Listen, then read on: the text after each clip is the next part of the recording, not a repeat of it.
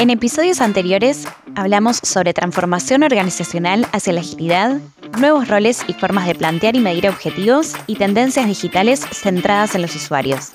Para cerrar este recorrido vamos a conversar sobre la experimentación en los negocios y su impacto en el mundo empresarial para entender cómo las empresas prueban ideas, mejoran sus procesos y descubren nuevas oportunidades. Soy Matías Hirschman, gerente de marketing del Banco Ciudad.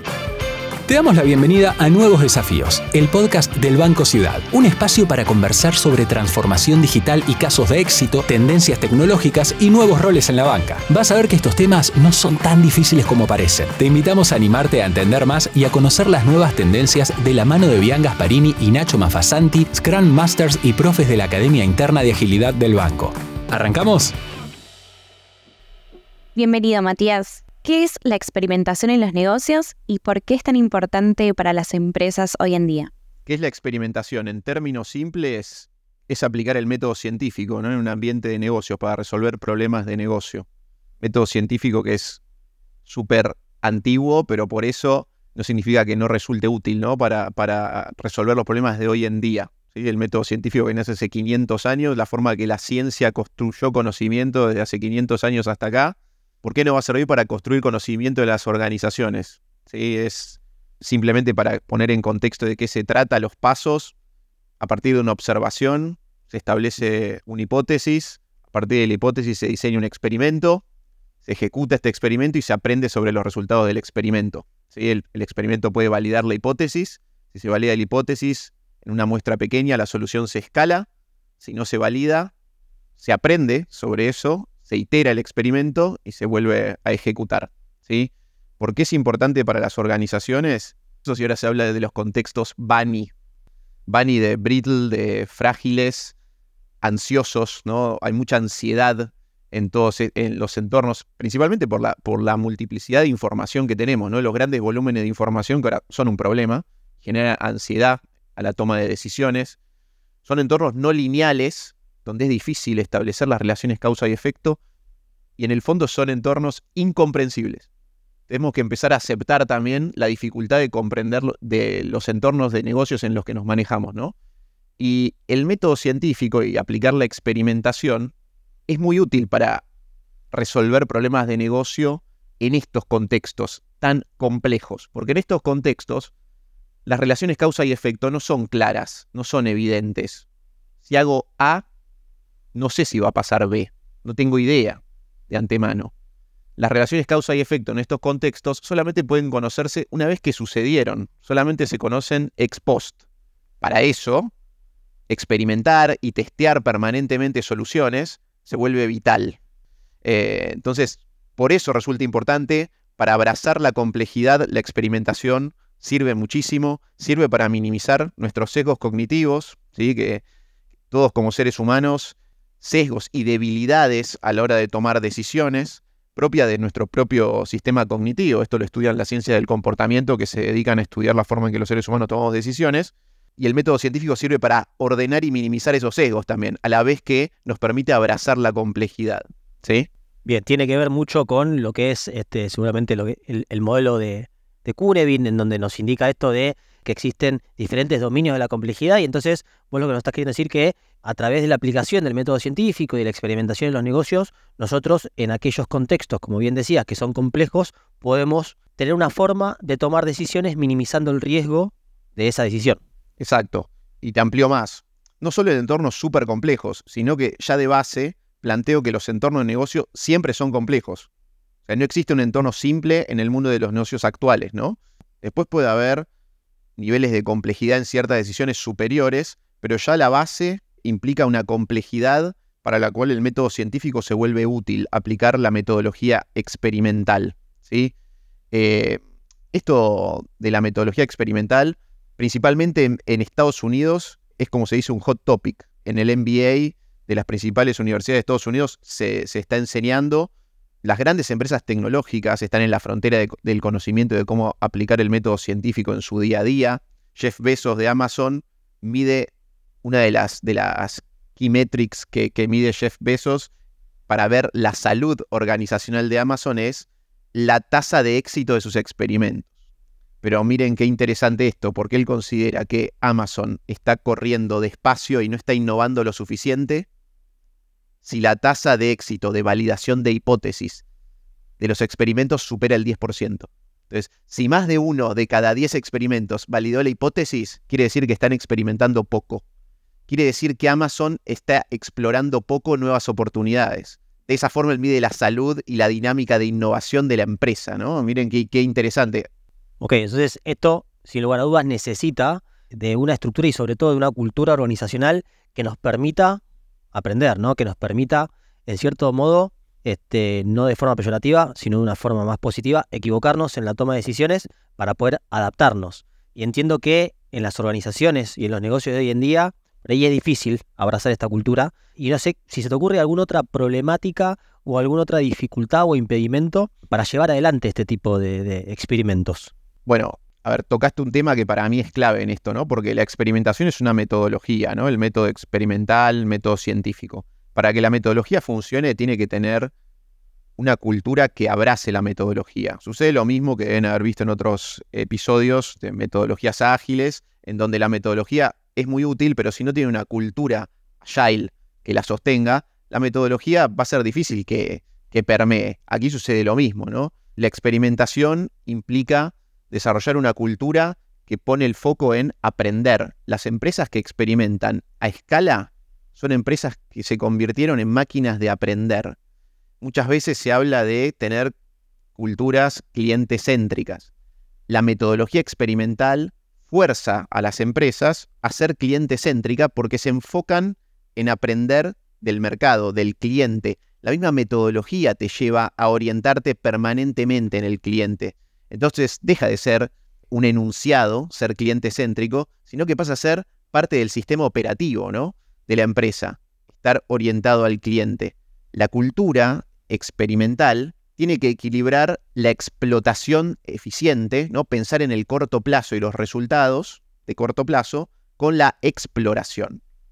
Son dos palabras que suenan parecido, pero no tienen nada que ver, ¿no? La explotación eficiente, la productividad de corto plazo, con la exploración. El equilibrio perfecto, ¿no? Porque hay que explorar para generar nuevas fuentes de captura de valor y para eso la metodología experimental es vital. La experimentación conlleva una concepción del error diferente a lo que puede tener una cultura tradicional. Un experimento que no valida hipótesis no es un error, es feedback para la próxima iteración. Eh, no existe el error o el fracaso en el método experimental, sino que el foco está en aprender del mercado. Todo eso es disruptivo ¿no? y genera externalidades positivas enormes en estimular la curiosidad de los colaboradores, el empowerment, la autonomía, la motivación en el fondo. ¿Y cómo se hace para empezar a implementar esta metodología? Es decir, ¿de qué manera, qué métodos hay o qué herramientas existen para poder diseñar, ejecutar y analizar estos experimentos? Sí, bueno, hay metodologías que son muy, muy simples. Como toda implementación metodológica hay que ir paso a paso hay metodologías muy simples para quien le interese. existe la metodología GROWS, ¿sí? G-R-O-W-S, que tiene una, serie de pasos, cada uno por cada una de las letras que componen esa metodología, que es un lindo primer paso para arrancar a quien quiere empezar a, diseñar experimentos para resolver problemas. ¿sí? Muchas veces la experimentación está muy asociada al growth marketing, ¿sí? pero la experimentación se puede utilizar para cualquier vertical de negocio. Yo lo he utilizado también en experiencia de cliente, también se puede utilizar en cuestiones de recursos humanos, se puede utilizar en cuestiones de producto. No, no hace falta estar en el mundo del growth marketing para utilizar experimentación. El growth marketing se convirtió quizás en el, en el campo más habitual en donde se implementa la, la experimentación, pero puede utilizarse en distintos verticales del negocio. Para experimentar tampoco hace falta tener una analítica digital súper compleja. Se puede empezar incluso una pyme puede empezar a implementar el, método experimental, quizás sin tener unas grandes fuentes de datos, haciéndolo de forma analógica, porque aquí lo que cambia es el encuadre a cómo tomamos decisiones. Lo que cambiamos con la metodología experimental es dejar de decidir por intuición y pasar a, a decidir en base a lo que el mercado nos va dictando en los distintos test que vamos haciendo. Y eso es, no hace falta ser una gran empresa o tener la mejor tecnología para hacerlo. Lo que hace falta es cambiar quizás lo más relevante que puede tener una compañía, que es su mindset, ¿no? su, manera de, ver las cosas. En esto que nos estás contando, has mencionado algunos términos como lo es eh, iterar en ciclos cortos de trabajo. Esto, como veníamos comentando, dentro de lo que es una cultura de, aprendizaje, ese aprendizaje se tiene que dar en un ciclo corto de trabajo, ¿no? Porque tampoco podría pasar tanto tiempo, y más en un entorno cambiante, como, como vos mencionabas, para poder aprender. Es decir, tenemos que ejecutar, medir y aprender esos experimentos, entendemos nosotros, en un ciclo corto de trabajo.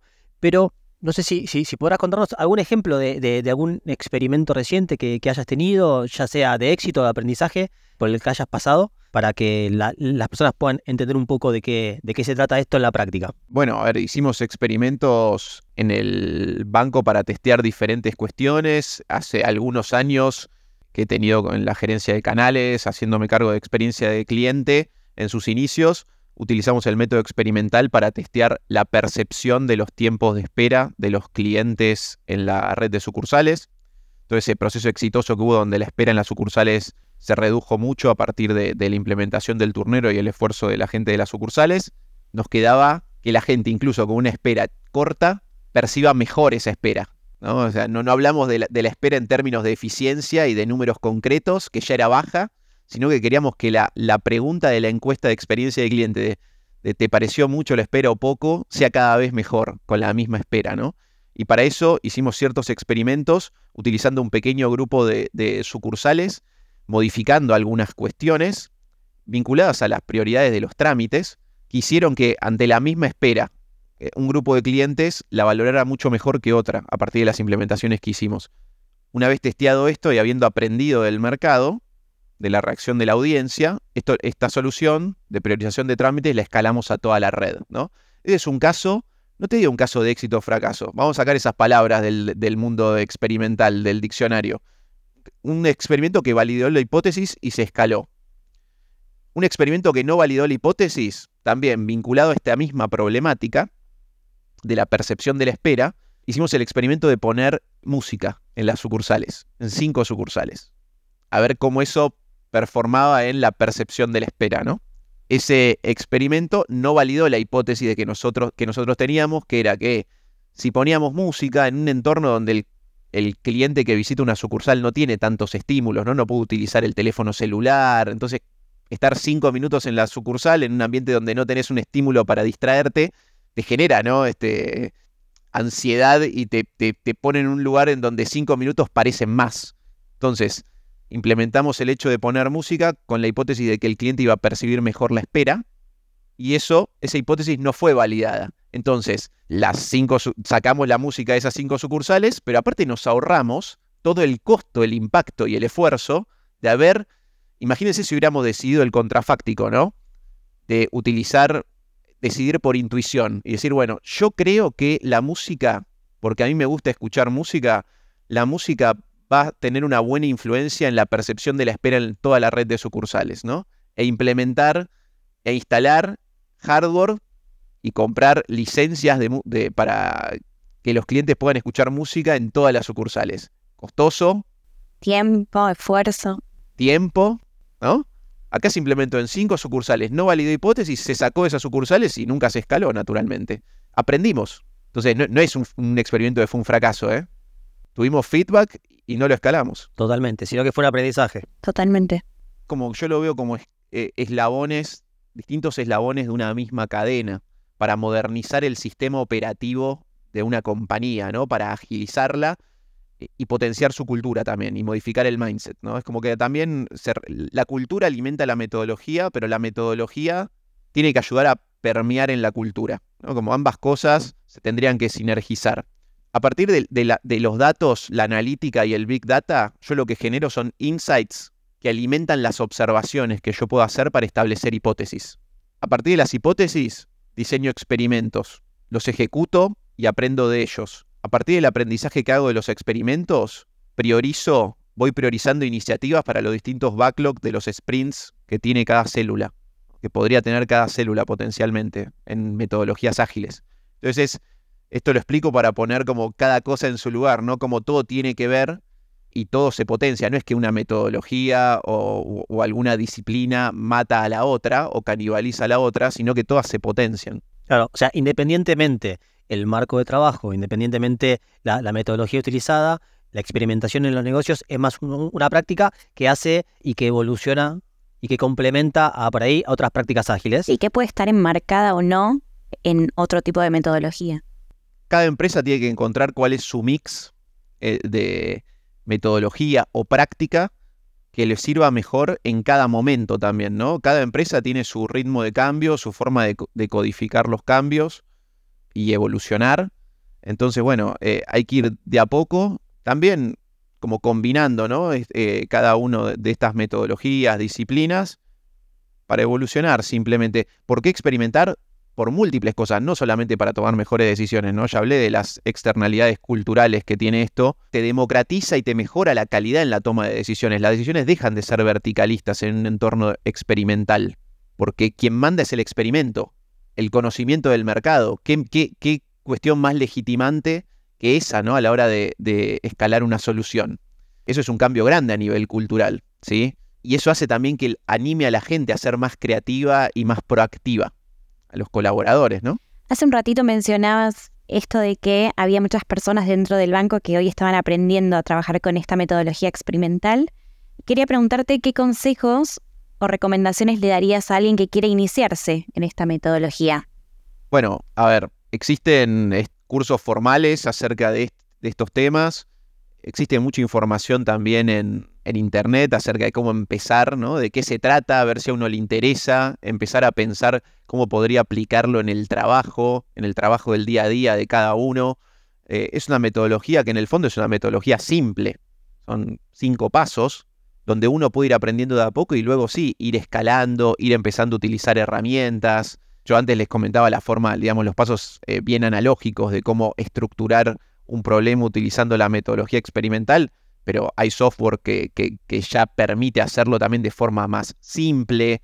Eh, hay empresas que se dedican a vender software exclusivo para la experimentación. Y además de lo que es la curiosidad y esta forma de experimentar, ¿se necesita o se requiere alguna habilidad o skill específico para poder empezar con, con la experimentación en los negocios? a ver, cierto skill básico de conocimiento de, de números, ¿no? De, de- para manejar eh, los números, interpretar los números, ¿no? Estadística básica, ¿sí? Para poder interpretar eh, los resultados del experimento, establecer muestras correctas, ¿no? En términos de cantidad y de, calidad de la muestra, para siempre comparar cuando hago el experimento en- y comparo un grupo de tratamiento, que es en donde aplico el cambio que quiero testear, y el grupo de control, que sería mi grupo contraste para medir el impacto eh, del experimento que quiero testear, ambas muestras tienen que tener ciertos requisitos, son muy básicos y simples, ¿no? Pero para poder comparar peras con peras siempre y que el diseño muestral no me dañe mi análisis y conclusión del experimento. Estadística básica. Principalmente creo que lo que se necesita y que muchas veces es lo más difícil es tener la actitud y el mindset de desafiar permanentemente nuestros supuestos. Esa es quizás la principal traba y eso es mucho más difícil que aprender estadística, porque esto no es solo decir, bueno, para como empresa quiero implementar el método experimental porque el contexto se volvió tan complejo que tenemos que empezar a, a decidir de otra forma, entonces las nuevas decisiones las vamos a tomar implementando la metodología experimental o algunas decisiones. Es desafiar los, los supuestos de que todo lo que estamos haciendo hoy puede ser un subóptimo y cosas y no solo cosas que los resultados muestran objetivamente que no están yendo como queremos, ¿no? sino que cosas que nosotros estamos viendo que nos dan bien y cumplimos los objetivos pueden ser un súper subóptimo y se podrían hacer 10 veces mejor quizás si hubiéramos implementado la metodología correcta. Es desafiarnos permanentemente, ¿no? Que todo lo que estamos haciendo podría hacerse mejor también. Muy interesante todo lo que, lo que hablamos. Da queda para, para seguir hablando mucho más, pero te agradecemos la, la participación. Hiper interesante. Bueno, gracias a ustedes, un gusto. Esto fue todo por este episodio. Esperamos que el contenido te haya sido útil. Si querés saber más sobre lo que escuchaste hoy, te invitamos a seguir Nuevos Desafíos, el podcast del Banco Ciudad en Spotify. Hasta el próximo episodio.